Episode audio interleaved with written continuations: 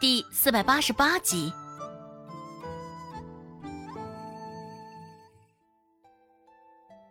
黑着一张脸，孟婆子不快的骂道：“哎，个贱蹄子，一大早吵什么吵？哎，真该把你们的头发拔下来，将你们噎死得了！哎，有什么事儿，非得扯到现在说？你们两个贱蹄子，是不是吃的太咸了？一大早就开始扰人清梦啊！扯着喉咙，隔着一堵门，周芷与周姓两人都觉得他的声音刺耳极了。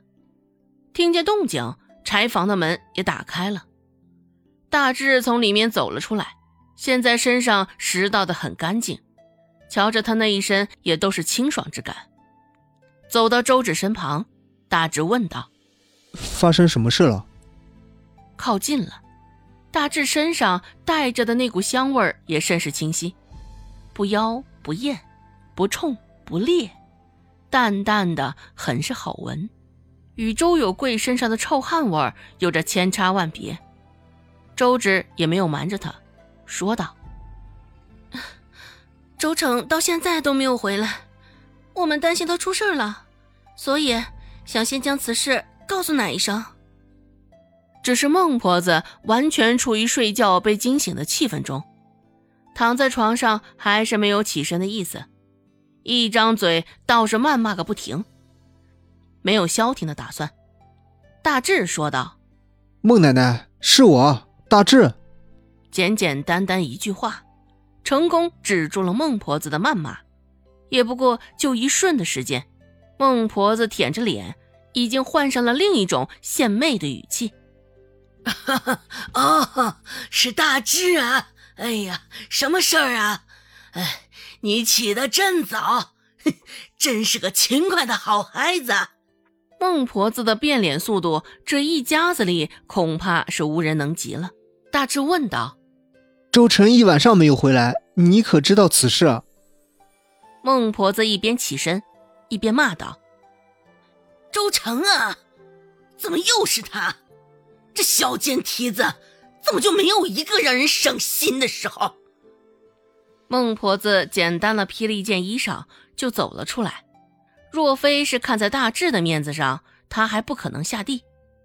光凭周芷与周姓两人还没有这么大的脸，还是大志厉害啊！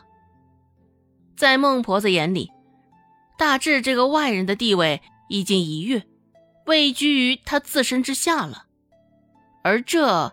还不是因为银两给他造成的诱惑力。周成那贱丫头，当真一晚上都没有回来？孟婆子问道。周芷摇摇头，嗯，没有回来。迎着孟婆子灼热阴狠的目光，周芷又补充了一句：“嗯，我确定。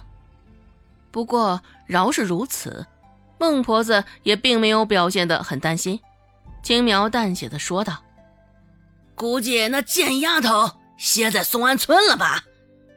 昨儿个我让她去松安村给我传话了。”而周姓还是不安：“这奶三妹会不会出了什么意外啊？”孟婆子甚是不悦的横了他一眼，语气不悦的说道：“哼哼，能出什么意外？”你这丫头可别给我乌鸦嘴啊！管好你的嘴，别乱七八糟的什么都往外蹦。孟婆子教训完了一通，本是想转身进屋继续睡觉的，只是瞧见大志还站在一旁，又换了一张脸对着大志笑了笑，一副和蔼可亲的模样。孟婆子说道：“ 大志。”你可别跟这两个鬼丫头搅和啊！上不了台面的东西，疯疯癫癫的，别听他们瞎扯。什么时候啊？我去将我那做学堂先生的女婿喊来。哎呀，文化人呐，就应该与文化人多交流。孟婆子还想着宋云飞呢。周芷心里甚为不屑的嗤笑一声：“还女婿呢？这孟婆子被蒙骗的也算是够久的了。既然孟婆子都这般说了，周兴与周芷两人也只能选择继续等，等着周成自己回来。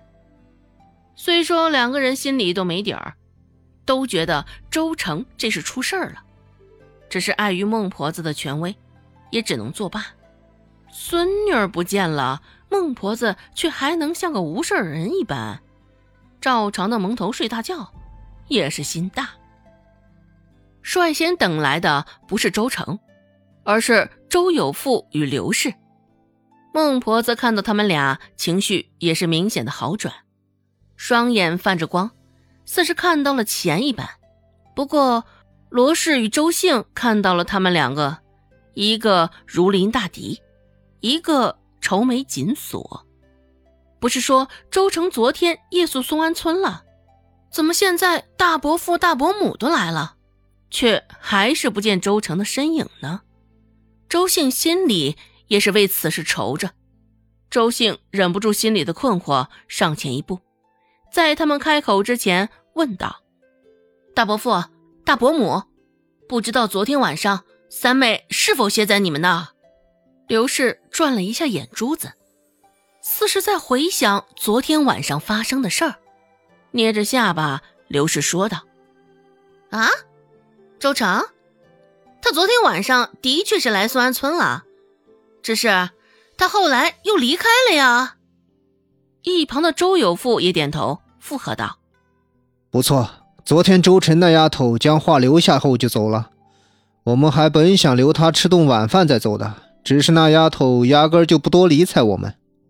说罢，周有富给了刘氏一个眼神，只是这个时候也立马领会到了周有富眼神中的意味。